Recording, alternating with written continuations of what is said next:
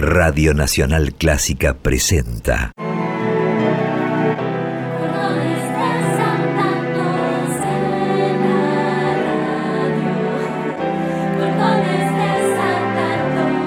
Clásicos desatados. Idea y conducción. Jessica Feinsohn.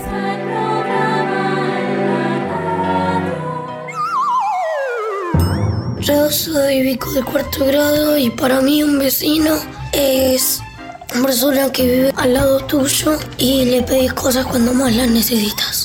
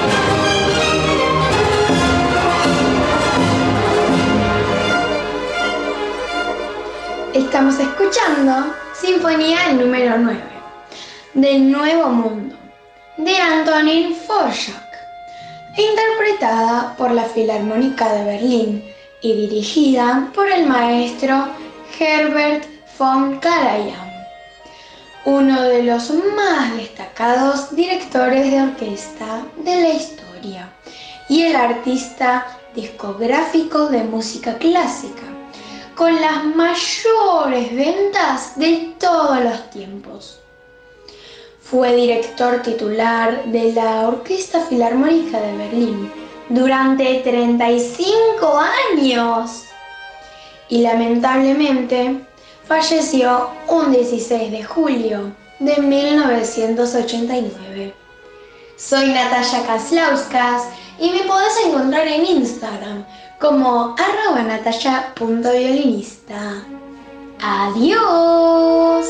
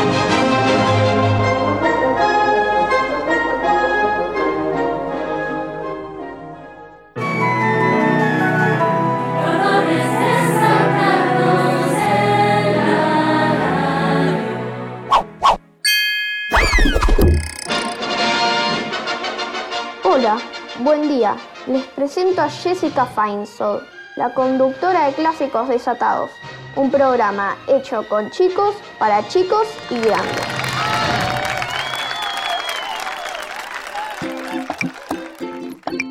Hola, ¿qué tal? ¿Cómo les va? ¿Cómo están? Hoy estamos aquí nuevamente en Clásicos Desatados para hablar, entre otras cosas, de los vecinos.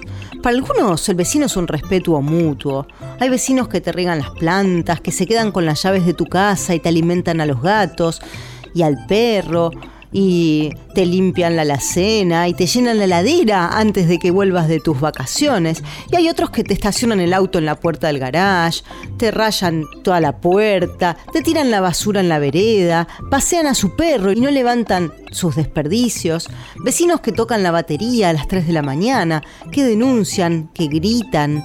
Hay quienes van a vivir lejos, arriba de la montaña, y pasan a ser los ermitaños. El vicino, en italiano, es alguien cercano. Se dice, hay cada hijo de vecino, o cualquier hijo de vecino lo sabe.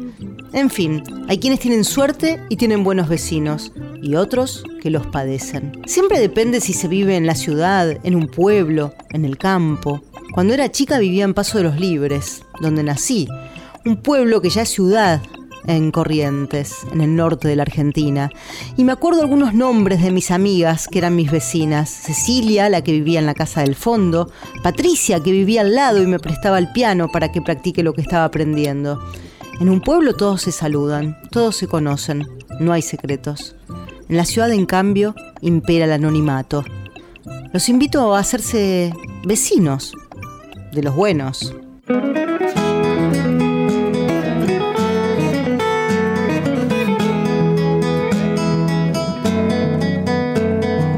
Enfrente tengo un espejo que da un reflejo distorsionado que no soy yo. Y vernos sin entendernos, reconocernos sin conocernos es nuestra misión. Parece. Me gusta pero me asusta, me miro un toque y es suficiente para no matarme. ¡Qué cobarde! Mejor así no hay disputa, sigo mi ruta, siga la suya y a trabajar. Vecino, reflejo de un espejo distorsionado. El pasto siempre más verde del otro lado. Yo soy aquel que no soy yo.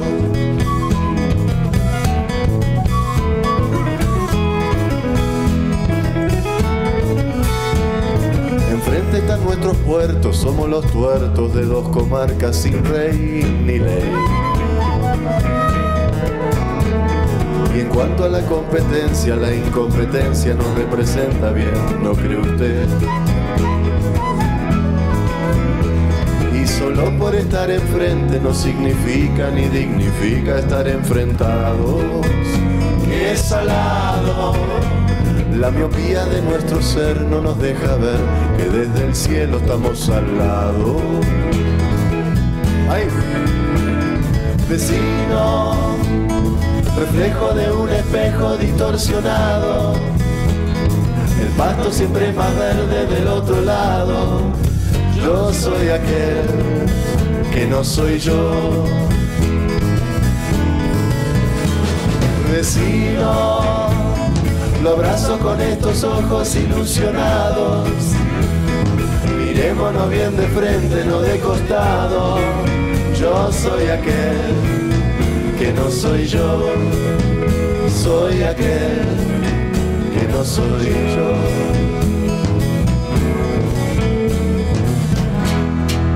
Y si querés un puente, te lo doy. Y si querés un puente, dámelo. Y si querés un puente, dámelo. Y si querés un puente, te lo doy. Oh, oh, reflejo de un espejo distorsionado. El pasto siempre más verde del otro lado. Yo soy aquel que no soy yo. Vecino, estrello mi ello, deje su yo de lado. Solo por estar enfrente no hay que enfrentarnos. Yo soy aquel que no soy yo. Soy aquel. Acabamos de escuchar Vecinos de Kevin Johansen.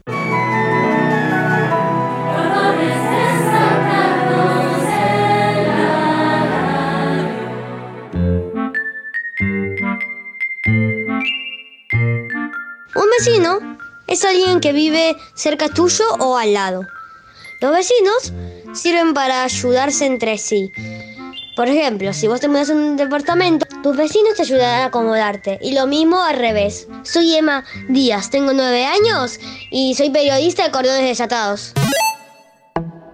¿Sabías que en la época de la colonia ser vecino era un título nobiliario que daba derechos a opinar en las juntas de gobierno?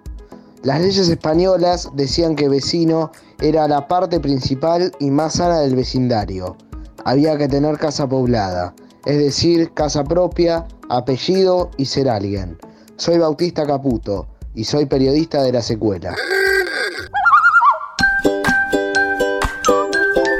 Como habrán escuchado, tenemos periodistas que hacen además de clásicos desatados, la secuela, el periódico de los adolescentes y cordones desatados hecho por chicos y chicas, donde cuentan las noticias desde su mirada y con sus palabras. pocos días saldrá el número 20 y estaremos de fiesta. Vayan reservando sus ejemplares, porque se agotan, sé lo que les digo. Acá jugamos a ser periodistas de verdad verdadera. Este es un espacio de redacción, de creación, de discusión de los temas que les interesan a los niños y adolescentes del mundo. Y esto es así porque son ellos los que traen, titulan, cuentan y dibujan las noticias que los atraviesan. Sus protagonistas son chicos y chicas de 7 a 16 años y siempre hay lugar para quienes quieran sumarse. En vacaciones de invierno o de verano, según en qué lugar del mundo estén, tendremos sorpresas en nuestros talleres. No se los pierdan. El miércoles pasado, en una de nuestras redacciones en la Escuela del Sol, en colegiales, Sofía trajo la noticia que un hombre cumplió 100 años y convocó a los vecinos a que vayan a festejarlo junto con sus perros. Fueron más de 200.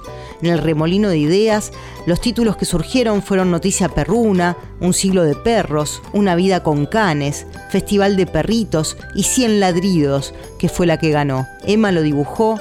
Las Anas porque hay dos Anas, también hicieron lo propio, cada uno hizo su aporte. También hablamos, claro, de qué significaba ser un vecino. Les abro la ventanita, para que como cualquier hijo de vecino, espíe, paren la oreja, un poquito nomás. ¿Qué es un vecino, Rey? Si camino cinco casas, le toca el timbre y lo visito y eso es un vecino. ¿Visitan a sus vecinos? Sí, tanto yo sin que mi papá se dé cuenta, abro la puerta y, bajo un piso y llego a la casa de mi amiga de mi otro colegio que se llama Jazmín. Yo vivo en un PH y hay una que me hacen bullying, me agarran, me llevan a un baño, me empieza a pegar y me dejan encerrado cuando era más chico. Lo que pasa es que a mis vecinos no los visito, pero lo que más me parece raro es que cuando salgo a la calle, lo raro es que mi mamá, siempre que se encuentra a vecinos en la calle, empieza a hablar y los saluda como si fueran amigos. Nunca, pero nunca los conoció. Yo tenía un vecino que obviamente hacía muchas fiestas y no nos dejaba dormir por la noche. Así que mi mamá y todos los vecinos hacían un ritual de de que el vecino se vaya. ¿Y cómo era el ritual? ¿Cómo era? El ritual. No sé cómo era, pero era un ritual. Pero funcionó. Era un vecino muy malo que... ¿Qué es un ritual, Uli? Ritual es cuando haces esto. Es como que decís palabras para que algo se cumpla.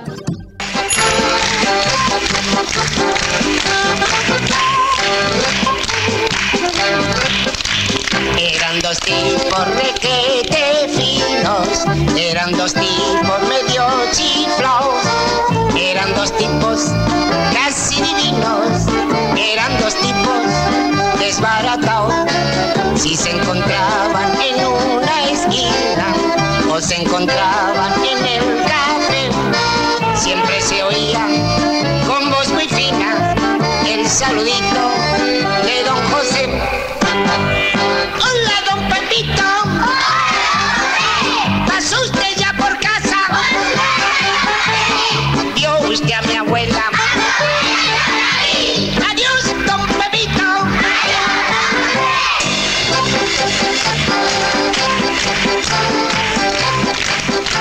escuchando Había una vez un circo de Miliki por los payasos de la tele.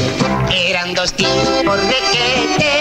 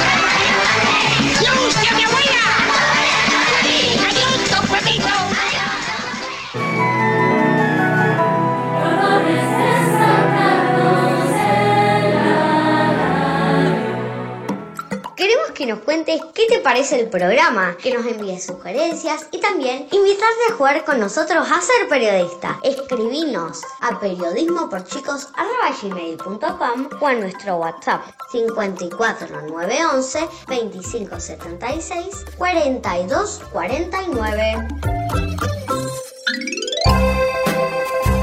Soy Matilda de la banderita y para mí un vecino es como un mejor amigo porque te acompaña cuando quieras.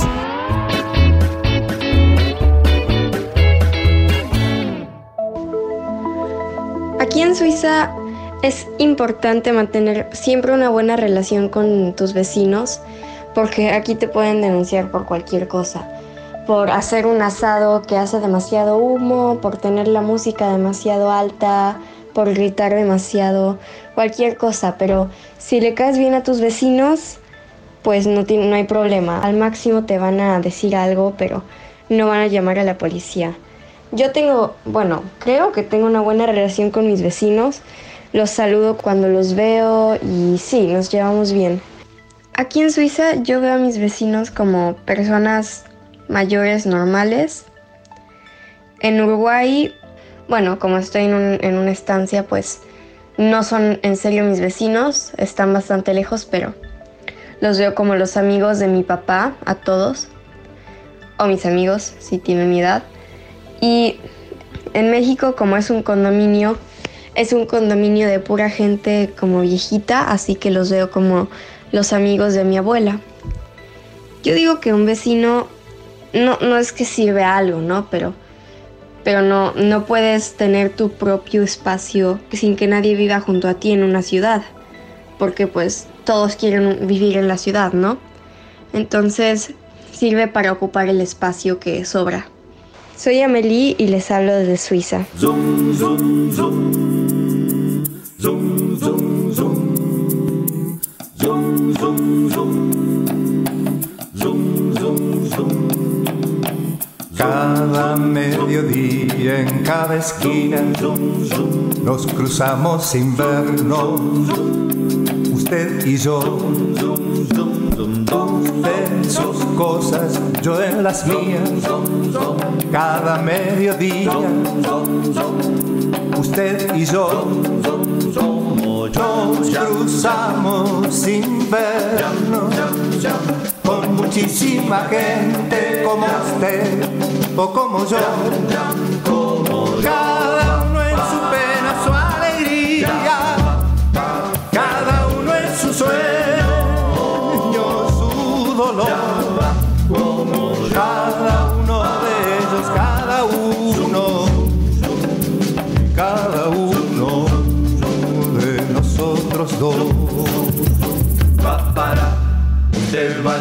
Para el trabajo, mire qué bien, va. Yo estoy buscando, pero no encuentro, mire qué mal, para, va, raba. A usted le pasa que anda sin plata y a mí también, raba, paraba. Y a muchos otros vecinos míos les pasa igual. Estamos escuchando Canción para mi vecino de Horacio Suárez y Galo García por Quinto de Cantares. Cada uno en su pena, cada uno en su sueño, su dolor, cada uno de los, cada uno, y cada uno de nosotros dos.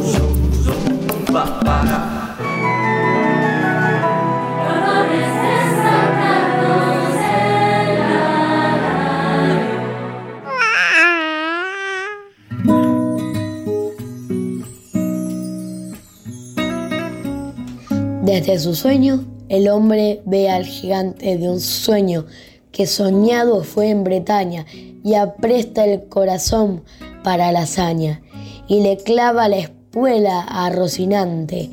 El viento hace girar las laboriosas aspas que el hombre gris ha cometido. Rueda el rocín, la lanza se ha partido y es una cosa más entre las cosas.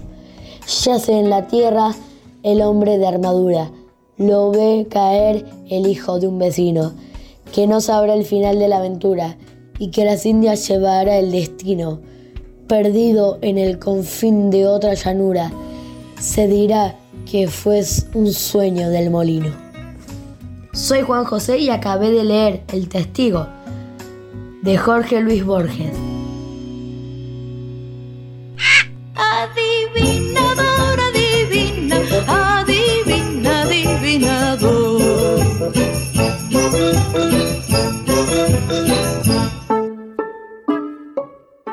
¿Cómo se llama el que quedó en segundo lugar en carrera de natación? Casi tocó fondo. Para mí los vecinos me parece que son para ayudar. Me llamo Bautista de la escuela Banderita. Hola, soy Lorenzo, tengo seis, vivo en Corrientes Capital. Vivimos en el frente de la laguna y estamos en un barrio que hay chacarés y carpinchos. Los vecinos viven cerca y sirven para hacerse amigos. Y jugamos a los blaze, al metegol, al fútbol, a la casita. Hola, yo soy Isabela. De muy poquito cumplí cuatro años. Estoy en Corrientes Capital. ¿Qué es un vecino? ¿Eso digo? ¿Y qué es un vecino? No, tenés que decir la respuesta. ¿Qué fue lo que dijimos? Una ve- un vecino es una...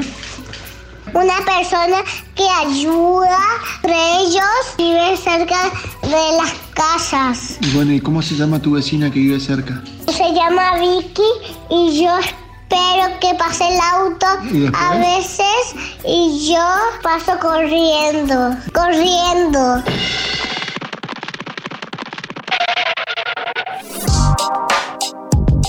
Un día miré mi biblioteca y me dije, me gustaría recomendar estas novelas. Después encendí la compu y me dije, me gustaría recomendar estos videojuegos. Después miré una peli y me dije, me gustaría recomendar estas películas. Así que decidí hacerlo. Bienvenidos a Recomendaciones Desatadas. Con recomendaciones de libros, series, películas, videojuegos y mucho, mucho más.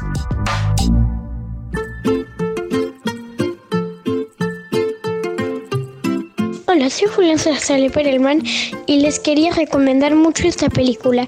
Se llama Mi vecino Totoro, está dirigida por Hayao Miyazaki y se trata de unas nenas que se hacen amigas de Totoro, que es como un animal, monstruo, algo así, pero que es amigable. Quería recomendarles mucho esta película porque siempre que la veo me emociona mucho.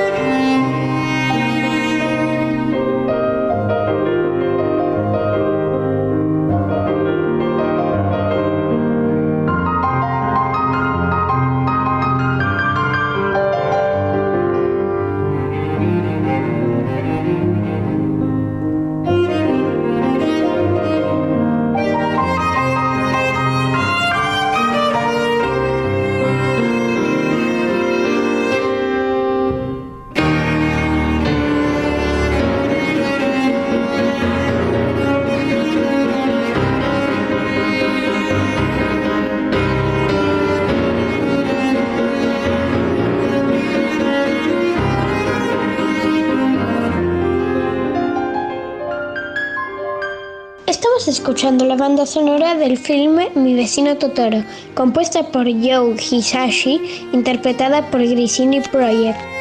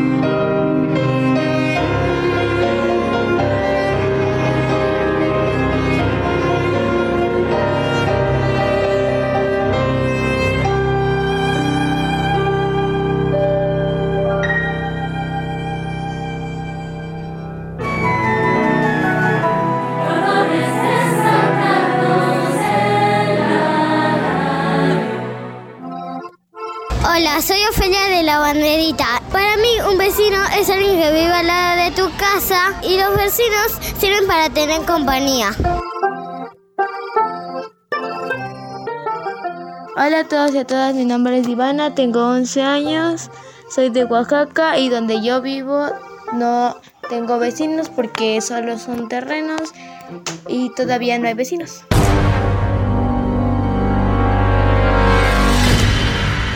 Hay una maldición gitana terrible. Que te toquen malos vecinos.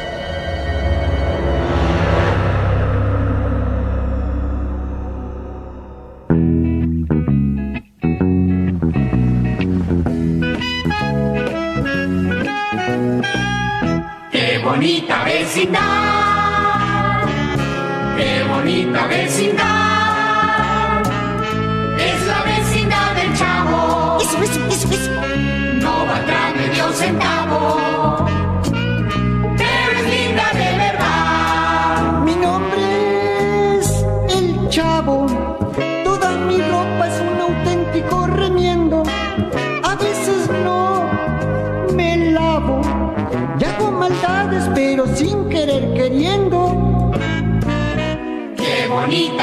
Vecindad.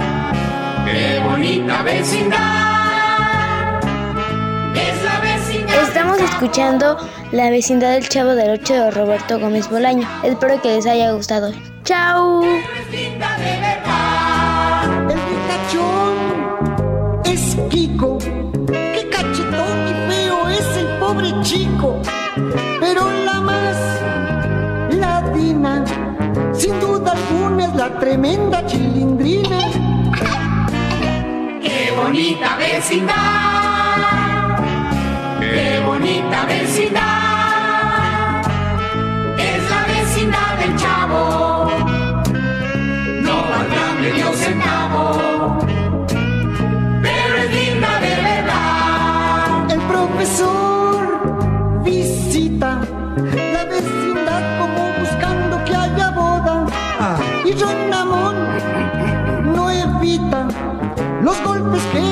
Florinda le acomoda.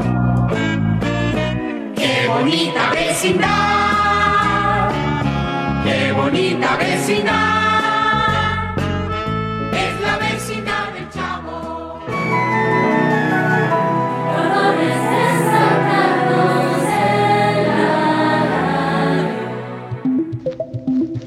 Alfred Bernhard Nobel nació en 1833 en Estocolmo, Suecia. Fue un gran inventor, sobre todo, pero también era químico, ingeniero y escritor.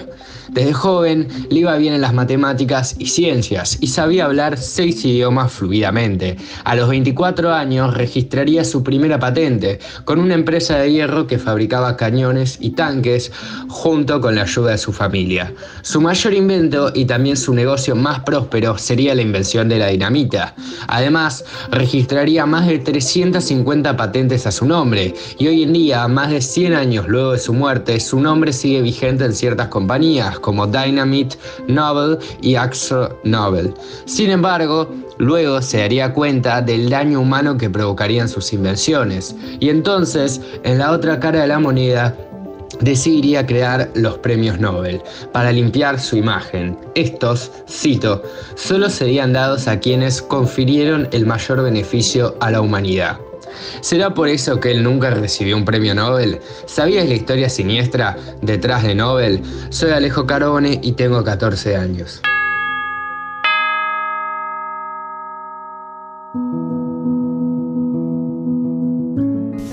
Di che fratelli, Mariano il 15 luglio 1916. Di che reggimento siete, fratelli? Parola tremante nella notte, foglia appena nata, nell'aria spasimante, involontaria rivolta dell'uomo presente alla sua fragilità. Fratelli.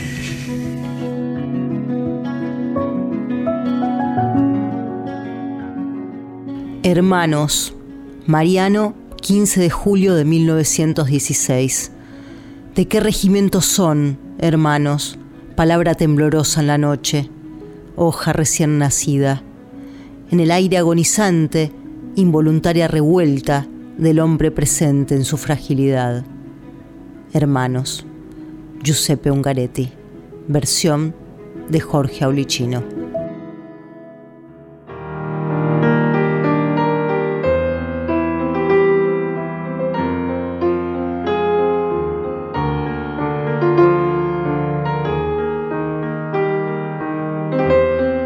Canción versus poema de Jorge Luján. Como todos los domingos, una niña y su hermanito se dirigen al parque de su barrio en compañía de sus padres. Es un lugar muy especial. Se llama el Parque de las Formas. Y entre los senderos bordeados de flores se alzan formas geométricas, el círculo, el cuadrado, el triángulo y más. La niña y su hermanito descubren cómo jugar con cada forma y la tarde se torna pura alegría.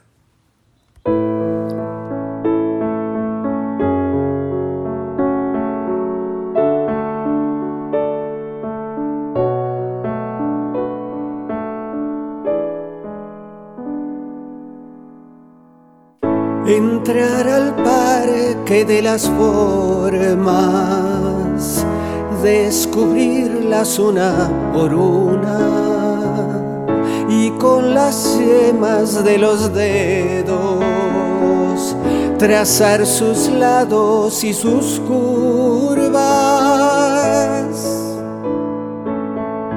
Escalar el rectángulo y el rombo resbalar por las pendientes del triángulo, zambullirse en el estanque del círculo, retar al viento en la pista del óvalo, descansar en los pétalos del pentágono, abanicarse con el semicírculo entrar al parque de las formas, descubrirlas una por una y con las yemas de los dedos trazar sus lados y sus curvas.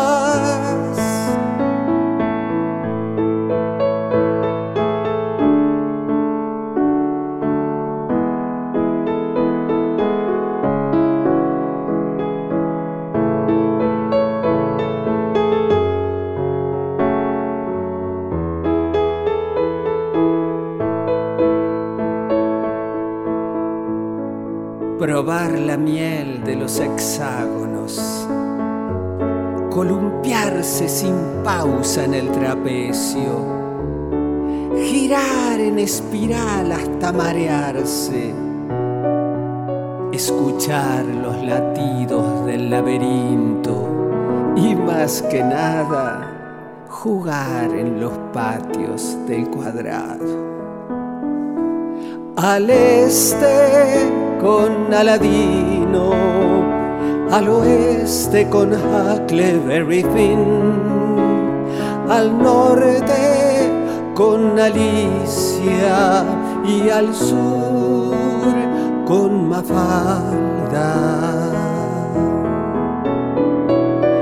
Regresar al parque al día siguiente, cerrar los ojos, acercarse lentamente a las figuras y reconocerlas por las canciones que el viento toca en ellas, toca en ellas, toca en ellas.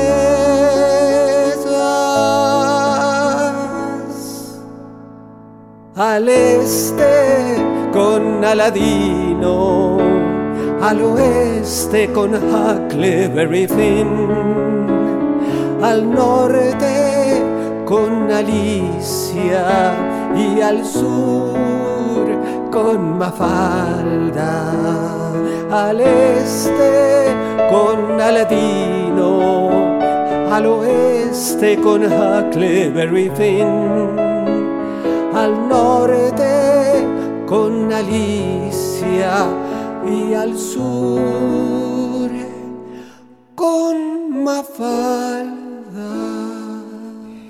Hemos escuchado El Parque de las Formas, una canción compuesta e interpretada por mí, Jorge Luján, con acompañamiento de Mariano Irschik.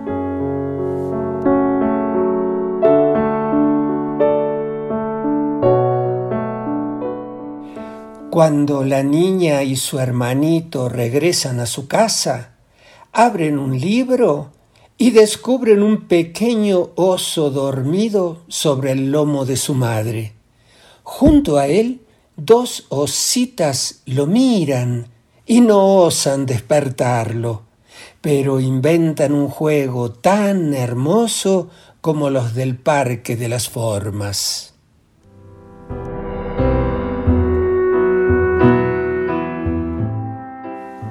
Montado sobre una osa, duerme feliz un osesno. Sus hermanas dan dos saltos y se asoman a su sueño.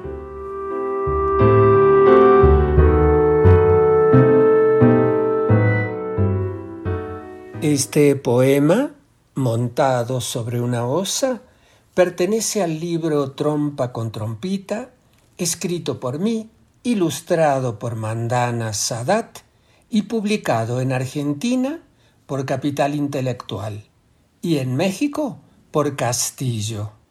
Y con él cerramos otro capítulo de canción versus poema.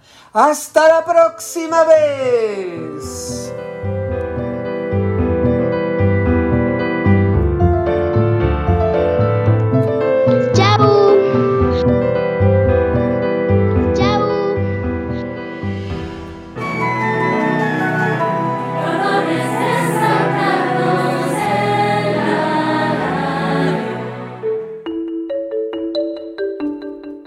Primero de noviembre de 1878, en Buenos Aires, nacía el primer argentino ganador del premio Nobel. Saavedra Lama fue un abogado, diplomático y político, bisnieto del prócer Cornelio Saavedra. En su cargo de ministro de Relaciones Exteriores, Lamas presidió la Conferencia de Paz del Chaco, en la cual en 1935 se logró el armisticio entre Paraguay y Bolivia. Esta guerra era la más importante a nivel continental en esa época. Luego, Lamas tuvo otros cargos diplomáticos, como presidente de la Conferencia Panamericana y fue parte de la Asamblea de la Sociedad de Naciones, la cual fue la organización predecesora de la ONU antes de la Segunda Guerra Mundial. Por sus actos diplomáticos y especialmente por haber inspirado el pacto antibélico Saavedra Lamas, él recibió el Premio Nobel de la Paz. Este fue firmado por 21 estados y se transformó en un instrumento jurídico internacional. Clásicos Desatados te invita a que nos envíes un mail a periodismoporchicos.com, Instagram periodismo por chicos o a nuestro WhatsApp 54 911 2576 4249.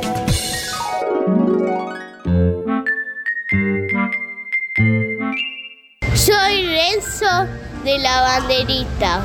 Un vecino es una persona que vive al lado tuyo. Sirve para que te ayuden. Tal vez el argentino más conocido en ser galardonado de un premio Nobel fue Bernardo Alberto Housay. Este fue médico, catedrático y farmacéutico. Fue también un gran investigador y docente, por lo cual fundó el Instituto de Fisiología en la Facultad de Medicina de la UBA.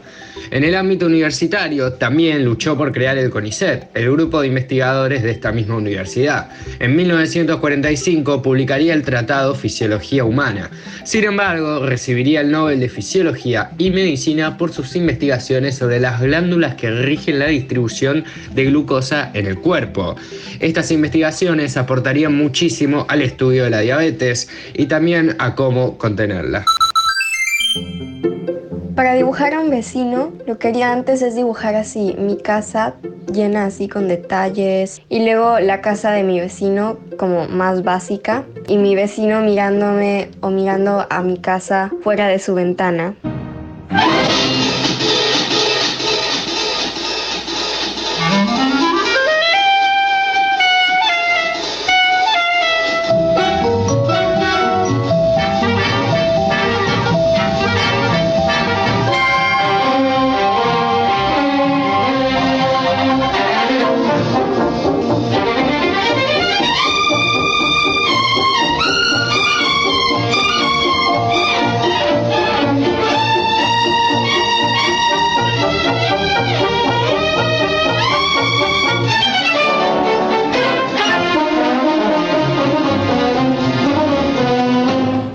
Estamos escuchando la banda sonora de La Ventana Indiscreta de Franz Waxman, dirigida por Alfred Hitchcock.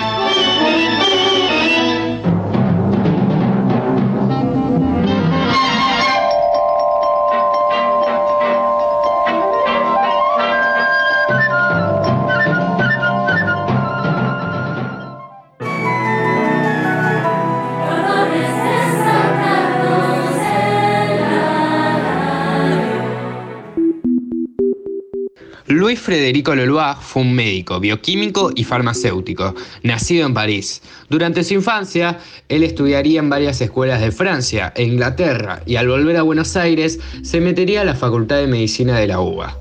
Allí conoció al otro ganador del Nobel, Bernardo José, pues en esa facultad se hallaba el ambiente de la excelencia científica.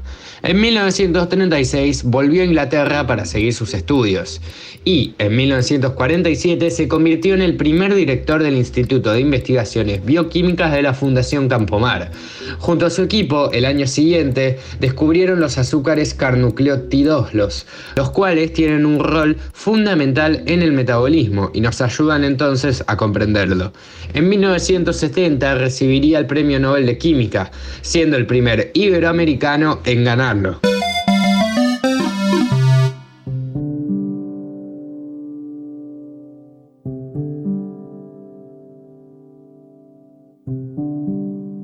Y no me digan nada que uno puede matar perfectamente, ya que sudando tinta uno hace cuanto puede.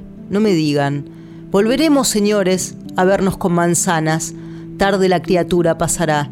La expresión de Aristóteles armada, de grandes corazones de madera, la de Heráclito injerta en la de Marx, la del suave sonando rudamente. Es lo que bien narraba mi garganta, uno puede matar perfectamente. Señores, caballeros, volveremos a vernos sin paquetes, Hasta entonces exijo, exigiré de mi flaqueza el acento del día, que según veo estuvo ya esperándome en mi lecho, y exijo del sombrero la infausta analogía del recuerdo, ya que a veces asumo con éxito mi inmensidad llorada, ya que a veces me ahogo en la voz de mi vecino, y padezco, contando en maíces los años, cepillando mi ropa al son de un muerto, o sentado borracho en mi ataúd. De César Vallejo. Adolfo Pérez Esquivel es el único argentino ganador de un Nobel vivo. Es un activista y defensor de los derechos humanos. En los 70 sería un gran exponente de las luchas no violentas en contra de las dictaduras militares en Iberoamérica. En 1973 funda el periódico Paz y Justicia, en el que más tarde, durante el golpe de Estado de Videla en la Argentina, denunciaría las atrocidades cometidas por la dictadura militar. En agosto de 1977 fue detenido en Buenos Aires. Luego de ser encarcelado y torturado, permaneció en prisión 14 meses y luego otros 14 meses en libertad vigilada. Él declaró haber sobrevivido a un vuelo de la muerte, método para aniquilar por parte de los militares en el cual tiraban a los rebeldes de un helicóptero mientras éste volaba sobre el mar. Por sus luchas para la defensa de la democracia y de los derechos humanos, ganó en 1980 el Premio Nobel de la Paz. Hoy en día sigue defendiendo los derechos, la educación y la paz para los pueblos latinoamericanos.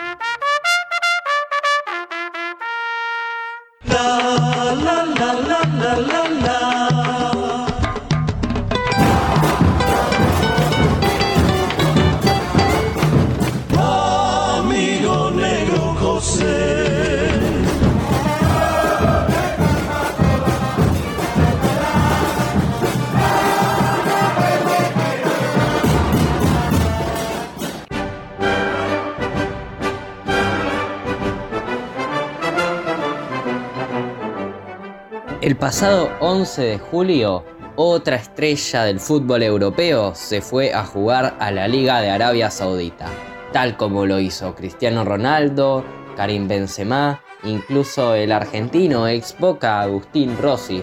En este caso es el serbio Sergej Milinkovic Savic, quien firmó por el Al Hilal a 40 millones de euros. Este centrocampista pasó las últimas tres temporadas en la Lazio de Italia. Para que se hagan una idea de su potencial, crea muy buen juego dentro de la cancha, tiene varias asistencias y está por llegar a los 100 goles. Uno de ellos fue en el Mundial Qatar 2022 contra Camerún, terminando el primer tiempo, clavó la pelota en el extremo inferior izquierdo del arco con la pierna izquierda a la no hábil.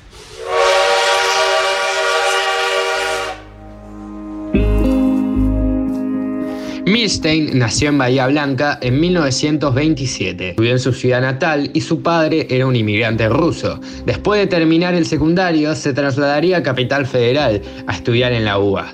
Luego de su doctorado de químicas, sería becado en Cambridge, donde estudió las inmunoglobulinas. Así, realizó enormes avances para entender el proceso por el cual la sangre produce anticuerpos y junto a George Cordell creó una técnica para generar anticuerpos monoclonales. Este descubrimiento causó una revolución en el reconocimiento de las moléculas y células extrañas del sistema inmunológico. No patentó el descubrimiento pese a que podría haberse vuelto rico, ya que él creía que era propiedad intelectual de toda la humanidad. Por este descubrimiento ganaría el Premio Nobel de Fisiología o Medicina en 1984.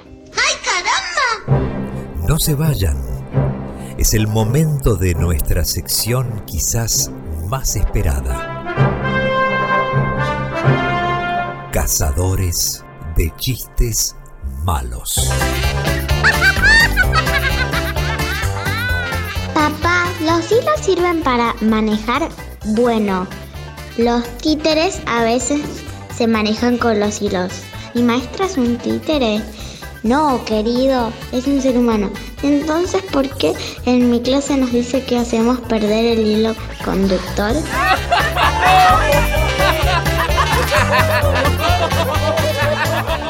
Creo que mi vecino no anda muy bien. ¿Por qué? Todas las madrugadas, a eso de las 3, se pone a golpear las paredes. ¿Y tú qué haces? Nada, yo sigo tocando la batería.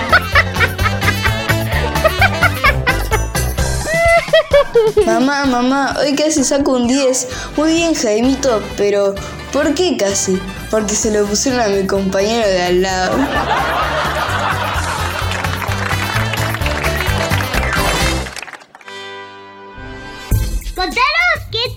Pareció el programa o dejaros tus sugerencias. Escribiros a periodismo por chicos arroba gmail.com o enviarnos un WhatsApp al 1125764249.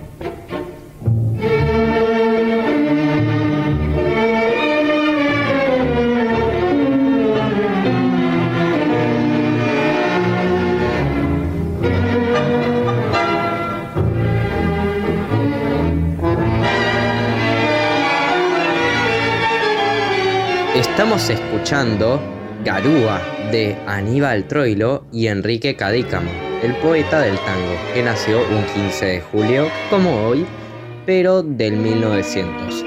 La escuchamos interpretada por Roberto Goyeneche junto a la orquesta de Aníbal Troilo.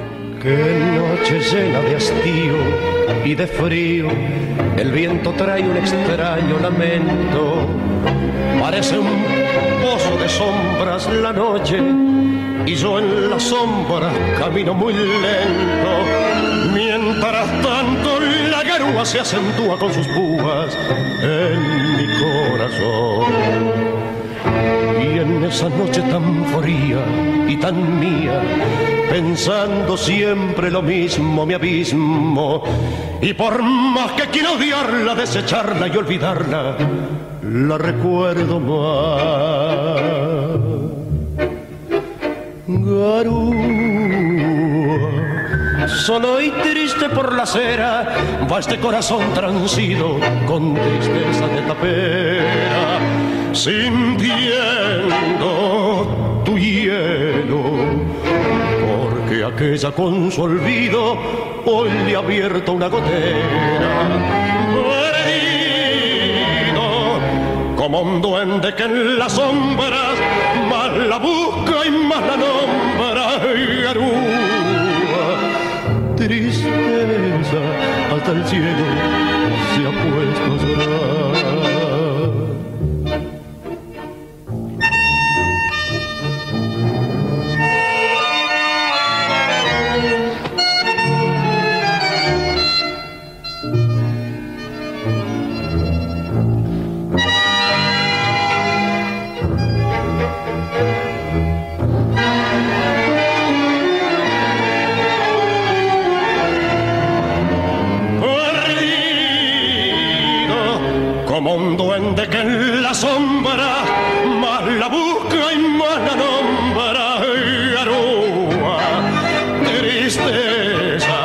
El cielo se ha puesto a llorar.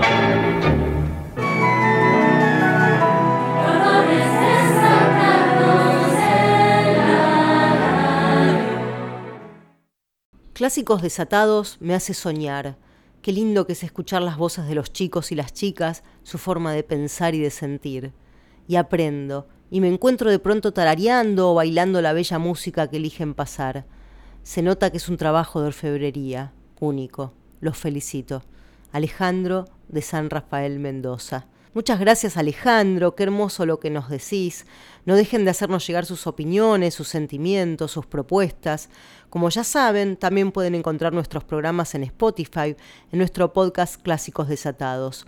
Nos pueden seguir en nuestras redes sociales, Instagram, Facebook y en nuestro canal de YouTube de Periodismo por Chicos. Quiero agradecer especialmente a nuestro orfebre en el sonido, al gran Diego Rosato, a Martín Gulish, a Boris, a Raquel Gorosito, a Úrsula Hahn, a Gustavo Mainetti, a Silvia Vilches, directora de La Banderita, a Jorge Luján, a mi amor, a mis amigos, a ustedes, los oyentes, y especialmente a los periodistas de Cordones Desatados. Se nos fue el programa entre poesías y canciones. Les deseamos que tengan un hermoso día y para quienes empiezan sus vacaciones de invierno, que puedan disfrutarlas. Muchas gracias. Un beso.